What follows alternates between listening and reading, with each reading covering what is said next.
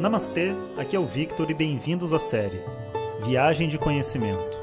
Essa é a nova série de áudios de Vedanta do nosso acharya Jonas Mazet. Na tradição védica, o termo acharya se refere ao professor tradicional de Vedanta que dirige uma instituição de ensino e dedica sua vida ao conhecimento. Jonas Mazet é formado pelo curso de três anos do Swami Dayananda na Índia e hoje dirige seu próprio Instituto de Vedanta no Brasil. O seu propósito com esses áudios é permitir que as pessoas possam saborear o néctar do conhecimento e, quem sabe, despertar para uma nova liberdade.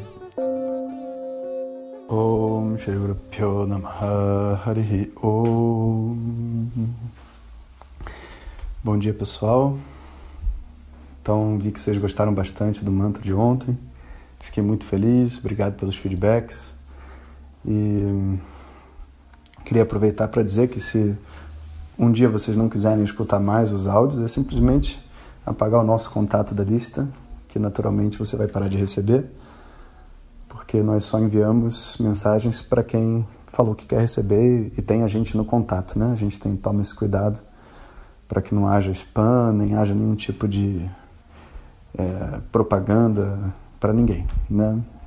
Eu estou dizendo isso porque cada vez mais comum as pessoas usarem esse canal de WhatsApp para ficar fazendo propaganda e esses trabalhos assim, e é muito provável que a gente tenha que parar de usar esse canal daqui a pouco que é um canal tão bom, né? A gente se escuta todo dia, se fala, é uma coisa tão gostosa, mas isso é coisas da vida. Quem sabe em pouco tempo eu consigo organizar aqui com a equipe algum app, alguma coisa assim, onde a gente possa é, ter até mais interação do que aqui no WhatsApp, né? Que acaba sendo uma coisa muito muito um, uma via só, né? Eu gostaria de ouvir mais de vocês, principalmente de quem me escuta assiduamente. Bom, para a gente continuar nosso papo sobre tradição védica, né, porque a gente está assim conversando sobre vários assuntos, uh, vamos dizer assim, genéricos, né? Um assunto muito interessante também que a gente passou por ele esses dias é o Vastu Shastra. Vastu seria equivalente ao Feng Shui, né, chinês, que é essa técnica de harmonização de ambientes. E eu já falei um pouco em outro áudio, vou falar mais um pouco nesse também assim a gente ganha uma visão mais mais expansiva desse assunto, sabe? O Vastu é uma uma ciência que visa harmonizar não só uma casa, mas toda uma cidade, um bairro, toda a construção de uma civilização é em torno de um em torno desse conceito do Vastu Shastra. E o conceito básico envolve as direções norte, sul, leste, oeste e as, as quatro intermediárias. E a compreensão de que em cada uma dessas direções existe uma certa deidade que preside a direção. Então, em cada uma das direções você vai é, ter um tipo de, vamos dizer assim, um tipo de construção dentro daquele, daquela direção. Então o banheiro fica de um lado, mas antigamente as casas tinham banheiro lá de fora, né? Então o poço fica de um lado, né? Onde a pessoa pegava água. Os dormitórios ficam ali no, no sul, é, sudoeste, né? É, a, a cozinha fica no sudeste. Ah, enfim, são um monte de, de, de conexões entre onde que tem que estar o fogo dentro da casa, onde tem que estar o altar. O altar geralmente fica nordeste, né? Então, essas, esse entendimento dessas direções para a harmonização do ambiente era o que a gente chamava de Vastu Shastra. Mas esse Vastu, ele não começa só dentro da casa, ele começa no templo. Então, assim, o entendimento de um templo como sendo o corpo de uma pessoa deitada, onde o Garbhagriha, o lugar onde fica o, a imagem principal, é a cabeça, onde as pessoas sentam para fazer as orações é o corpo, os pés é onde fica a porta. E, e existe uma proporcionalidade dessas medidas, sabe? Então, tipo, você imaginar um corpo humano deitado, a pessoa passando pela porta do templo até chegar dentro, ela, ela tem que passar por uma dimensão que é proporcional à dimensão de uma pessoa deitada no chão. Isso que é bem bacana, né? De você para para ver assim essa, essa estrutura. E depois, os templos são estruturas quadradas, né? E esse quadrado, então, vai estar virado para o leste e tal, alinhado, tudo certinho. A cidade toda que se constrói ao redor, né, de ruas paralelas e transversais, são todas paralelas e transversais a esse quadrado, Assim era a visão, de forma que todo mundo se harmonizasse com a energia do templo. E é claro que as cidades vão crescendo, as coisas vão tendo. Não tem fim, né? não dá para você fazer a coisa totalmente simétrica, né? mas essa era a ideia inicial. É, algumas curiosidades interessantes, né? o Vastu Shastra fala que você nunca deve dormir olhando para o sul. Ou seja, ele quer que você não ponha a cabeça para o norte.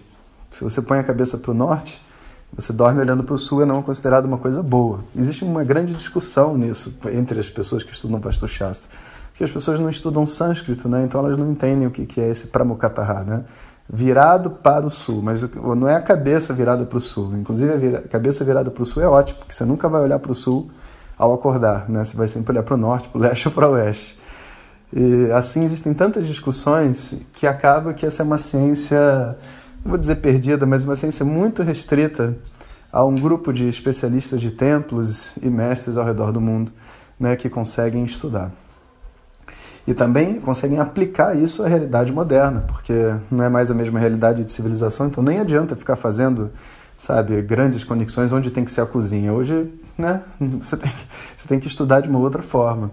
Então, as pessoas vão começar a fazer um outro tipo de harmonização, que é trazer elementos, mesmo que sejam elementos metafóricos, né, como um quadro ou alguma coisa que lembre aquela determinada deidade naquela direção, e vão tentar equilibrar o ambiente de acordo com a, a ideia original do Vastu. E também existe uma questão assim de percepção, né? Que no Feng Shui também tem muito, da pessoa entrar dentro do ambiente e saber Olha, um espelho quebrado não é uma coisa auspiciosa, né? Ou esse, esse quarto aqui tem uma energia estranha, não tem circulação de ar, né? Todos esses detalhes assim que parecem óbvios do ponto de vista de arquitetura, do ponto de vista de Vastu, ele é, eles são considerados essenciais, né? São, é a base de toda a análise do que, que é um ambiente agradável. Um outro detalhe que as pessoas gostam muito de saber é que o meio dos ambientes deve ser sempre vazio, sabe? Tendo a possibilidade, se você tiver uma casa que não seja tão pequena, né? Porque aí não tem como você ficar nada vazio, mas o meio é sempre vazio, o meio da sala, o meio da casa, porque esse vazio dá uma boa sensação para o ambiente, como se tivesse espaço. Muitas vezes as pessoas colocam no meio da sala uma mesa, por exemplo, e é aquela mesa que ninguém nunca usa, porque ninguém quer ficar ali no meio, sabe? O meio ele é para ser vazio, as pessoas devem ficar pelos cantos, né? Do, do ambiente. Então, o Vastu é cheio, cheio de curiosidades e de, de, detalhes, né? E tem muito do feeling da pessoa que estuda e entende os conceitos por detrás, né? Então, hoje em dia, eu ouso dizer que até às vezes a gente pode ser mais bem servido do Feng Shui do que do Vastu Shastra. Acaba que o Vastu Shastra é uma é uma ciência que se tornou assim, muito superficial e relativa. As pessoas estudam um mês e viram especialistas de Vastu Shastra, né? quando na verdade era uma ciência de muitos e muitos anos. Né? Até aquele tipo de coisa que você troca uma coisa dentro de casa e de repente cura uma doença, sabe? Faz um, um movimento muito maior na vida de uma pessoa. Bom, então hoje conversei um pouco com vocês sobre Vastu, mais uma das disciplinas da tradição védica. Você vê quanta coisa? Ayurveda, Vedanta, Yoga, né, rituais, astrologia, Vastu Shastra, é assim mesmo. Essa tradição realmente é muito rica. Né? E já já volto com vocês com os Nakshatras. Até então, vamos aí continuando, que eu estou aqui me readaptando à minha chegada no Brasil, dando as minhas aulas, conversando com os meus alunos. E quando estiver tudo funcionando de novo, a gente termina esses Nakshatras. Um abraço a todos e bom dia, Hariom compartilhe com seus melhores amigos. E se você quiser receber nossas mensagens diretamente no seu WhatsApp, clique agora no link que vem junto com o áudio. Para outras informações, www.vedanta.com.br. Até o próximo áudio. Om Tat Sat.